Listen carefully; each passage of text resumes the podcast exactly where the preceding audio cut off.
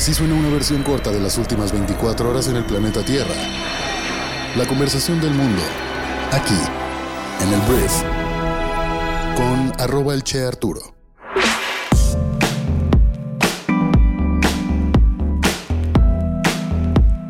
Muy buenos días, bienvenidas, bienvenidos a esto que es el brief para este martes 19 de diciembre. Yo soy Arturo Salazar, soy tu anfitrión y uno de los fundadores de Briefy y en este podcast vas a informarte con un resumen de las noticias que debes conocer el día de hoy para ser una persona bien informada. Espero que estés teniendo un gran martes, hay mucha gente que ya considera este 2023 como terminado. Perdón que no estuve el día de ayer, yo no soy una de esas personas, seguimos chambeando, nada más que estoy un poquito indispuesto por una gripa. Pero mira, aquí estamos, vamos a echarle ganas unos cuantos minutos y volveremos a acostarnos. Gracias por estar aquí. Comenzamos. Vamos a arrancar hablando de México y voy a hablar del presidente Andrés Manuel López Obrador, que ayer sostuvo que el asesinato de 12 jóvenes en una posada en Guanajuato podría estar relacionado con los altos niveles de consumo de drogas en la zona de los hechos. El mandatario ha afirmado que el fenómeno de la violencia en Guanajuato requiere de un trato especial, y dijo que hay regiones donde sí existe más consumo de droga, hay más violencia y más homicidios, y hay que ver por qué en Guanajuato aumentó el consumo, que no es lo mismo que en Jalisco, ya ni hablemos de Oaxaca o de Yucatán. Incluso es más el consumo en esa zona de Guanajuato que en Michoacán o que en Sinaloa, entonces es un fenómeno y hay que analizarlo y enfrentarlo, ha sostenido AMLO este lunes en su conferencia mañanera. Te tengo que poner un poco más en contexto. El fin de semana un grupo de jóvenes celebró una posada navideña en la hacienda San José del Carmen en el municipio de Salvatierra, cerca de la frontera de Guanajuato con Michoacán. Un grupo armado se presentó de madrugada y atacó a los asistentes. 12 jóvenes murieron mientras que otros resultaron heridos. AMLO ha afirmado que la investigación es encabezada por la Fiscalía guanajuetense y que el gobierno federal está brindando colaboración. Al presidente se le ha criticado recientemente por hablar de este tema del consumo de drogas.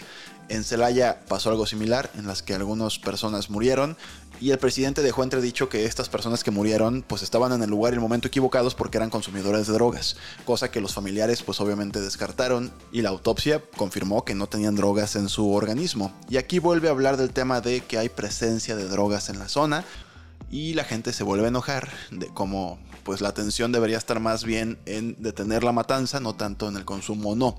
Al final el presidente sí mandó un abrazo sincero a los familiares de los jóvenes, de los que perdieron la vida, pues es un crimen atroz. Pero bueno, eso fue lo que sucedió tristemente y así reaccionó el gobierno.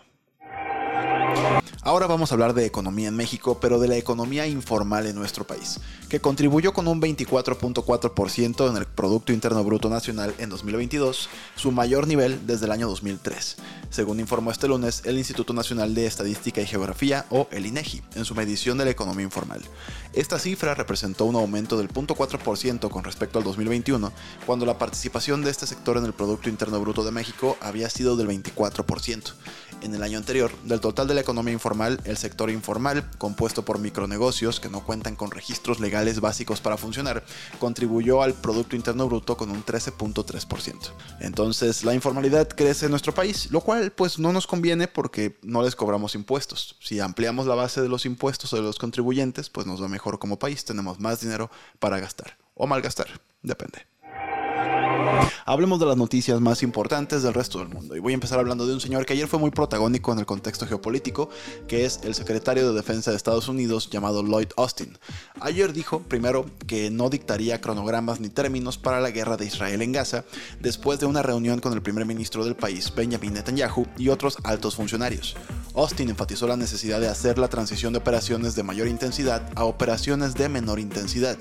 Sus comentarios reflejan la creciente presión internacional sobre Israel para que reduzca las víctimas civiles.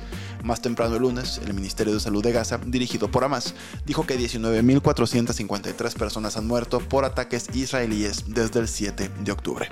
Y este mismo señor, en una ruta que trae ahorita en Bahrein, o sea, está horas adelantado, ya este martes anunció la creación de una operación multinacional para salvaguardar el comercio en el Mar Rojo, esto a raíz de una serie de ataques con misiles y drones por parte de los Houthis de Yemen, que es un grupo aliado de Irán.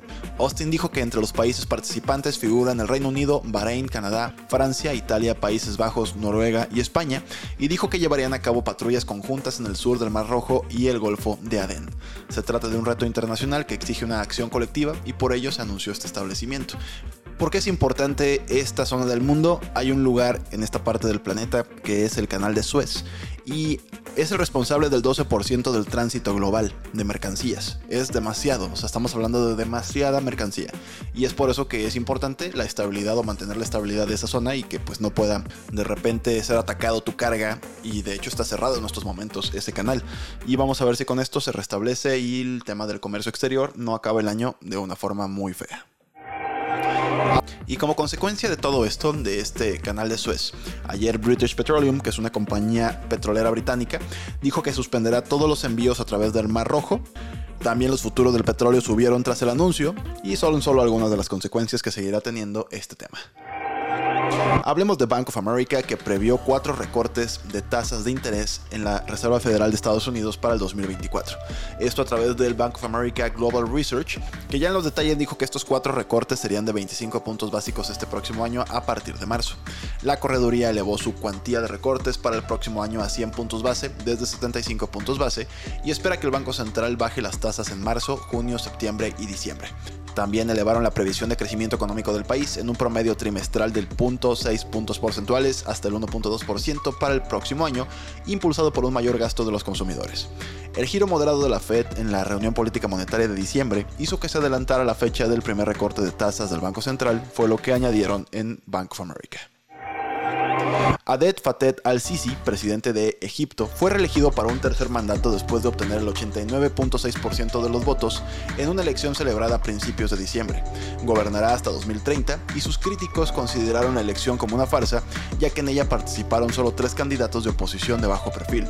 Sisi presidirá una economía en ruinas y una población cada vez más descontenta. Nippon Steel, un fabricante de acero japonés, llegó a un acuerdo el día de ayer en efectivo para comprar US Steel por más de 14 mil millones de dólares. El precio de la acción de 55 dólares fue significativamente más alta que los 35 dólares ofrecidos por su rival Cleveland Cliffs en una oferta en efectivo y acciones en agosto. Sin embargo, el sindicato United Steel Workers, que representa a la mayoría de los trabajadores de US Steel y favorece a un propietario sindicalizado nacional, dijo que el acuerdo demostraba una actitud codiciosa y miope. Entonces, vamos a ver si ahora la gente quiere trabajar para los japoneses. Adobe, un gigante del software, canceló la adquisición de Figma, una startup de diseño y productos por 20 mil millones de dólares, después de no lograr la aprobación de los reguladores británicos y de la Unión Europea. A finales de noviembre, el regulador británico dijo que la fusión, anunciada en septiembre del 2022, daría como resultado una reducción sustancial de la competencia en el mercado de software de diseño de productos. Adobe pagará a Figma una tarifa de rescisión de mil millones de dólares. Nada mal. Y la Unión Europea también adoptó ayer un nuevo paquete de sanciones contra Rusia. Las medidas imponen una prohibición a las importaciones de diamantes rusos al bloque desde principios del 2024, así como restricciones a algunos metales. El paquete también endurece el tope de precio del petróleo del G7, después de que una ilusión generalizada significó que Rusia podría vender crudo muy por encima del límite de 60 dólares por barril. Hablemos del Papa Francisco que ayer sí dio de qué hablar porque aprobó que sacerdotes católicos bendijeran a parejas del mismo sexo, lo que marcó un cambio significativo en la doctrina de la Iglesia. En un documento publicado el lunes, el Vaticano anunció que tales bendiciones pueden ofrecerse siempre que no se lleven a cabo como parte de una unión civil. Las bendiciones, decía, no deberán requerir un análisis moral exhaustivo antes de poder ser otorgadas. Esta noticia pues sí escandalizó a las personas más extremas en ambos lados de este espectro. Hay quien lo llama retroceso, hay quien lo llama avance, pero bueno, el Papa Francisco es ahorita el que representa a Dios en la tierra. Hablemos de Fórmula 1 tantito, ya sé que ya estamos en la pausa que hacen todos los inviernos en la Fórmula 1, ya se acabó el campeonato, pero mira, Ferrari tiene alguna noticia, al parecer tomará en cuenta los resultados de Charles Leclerc y Carlos Sainz Jr. para renovar o no sus contratos hasta el 2027. Después de la evolución que presentaron de su monoplaza en la recta final de la temporada 2023 y de quedarse a cuatro puntos de arrebatarle a Mercedes el segundo lugar en el campeonato de constructores, los de Manarello quieren volver a ser protagonistas. Por ahora su alineación de pilotos se mantendrá hasta el próximo año, pues hay plena confianza en la velocidad de Leclerc y en la consistencia del español, quien fue el único que logró arrebatarle la victoria de Singapur a Red Bull. Entonces al parecer estos dos señores se quedarán en Ferrari hasta el 2027. Hablemos del actor Jonathan Mayers, que ayer fue declarado culpable de dos cargos de acoso y agresión después de cuatro horas de deliberación llevadas a cabo por un jurado compuesto por seis personas en Nueva York. De acuerdo con información de Barbity, el actor de Marvel fue absuelto de dos cargos de agresión intencional en tercer grado y acoso agravado en segundo grado, sin embargo podría enfrentar hasta un año de cárcel al ser hallado culpable de agresión imprudente en tercer grado y acoso. Mayors llegó a la corte de Manhattan, pues en un elegante traje gris, una camisa negra a juego, acompañado de sus abogados, sus familiares y su actual pareja, Megan Good. Sus allegados estuvieron presentes durante el veredicto, según informó de Hollywood Reporter. La estrella de Creed 3 enfrentaba cuatro cargos, entre ellos violación, después de haber llamado al 911 para solicitar apoyo debido a que su exnovia, Grace Javari, estaba inconsciente en su departamento. La mujer presentaba heridas, por lo que el actor terminó siendo arrestado por elementos policiales. Entonces, sí hay una condena, no el peor escenario posible. Y veremos qué hacen las casas cinematográficas. Marvel consideraba a Jonathan Mayers como la persona que iba a representar al villano más importante del universo cinematográfico en tal vez los siguientes 5 años. Y pues empezaremos a ver las decisiones que están tomándose. Muchísimas gracias por haber estado aquí. Esta fue la conversación del mundo para este martes que espero que te genere mucho valor. Si quieres apoyar este podcast y además de eso acceder a todo nuestro contenido educativo para líderes de negocios, recuerda que puedes descargar Briefy, nuestra aplicación móvil, y probarla gratis durante 14 días. Nos escuchamos el día de mañana en la siguiente edición de esto que es el Brief. Yo soy Arturo. Adiós.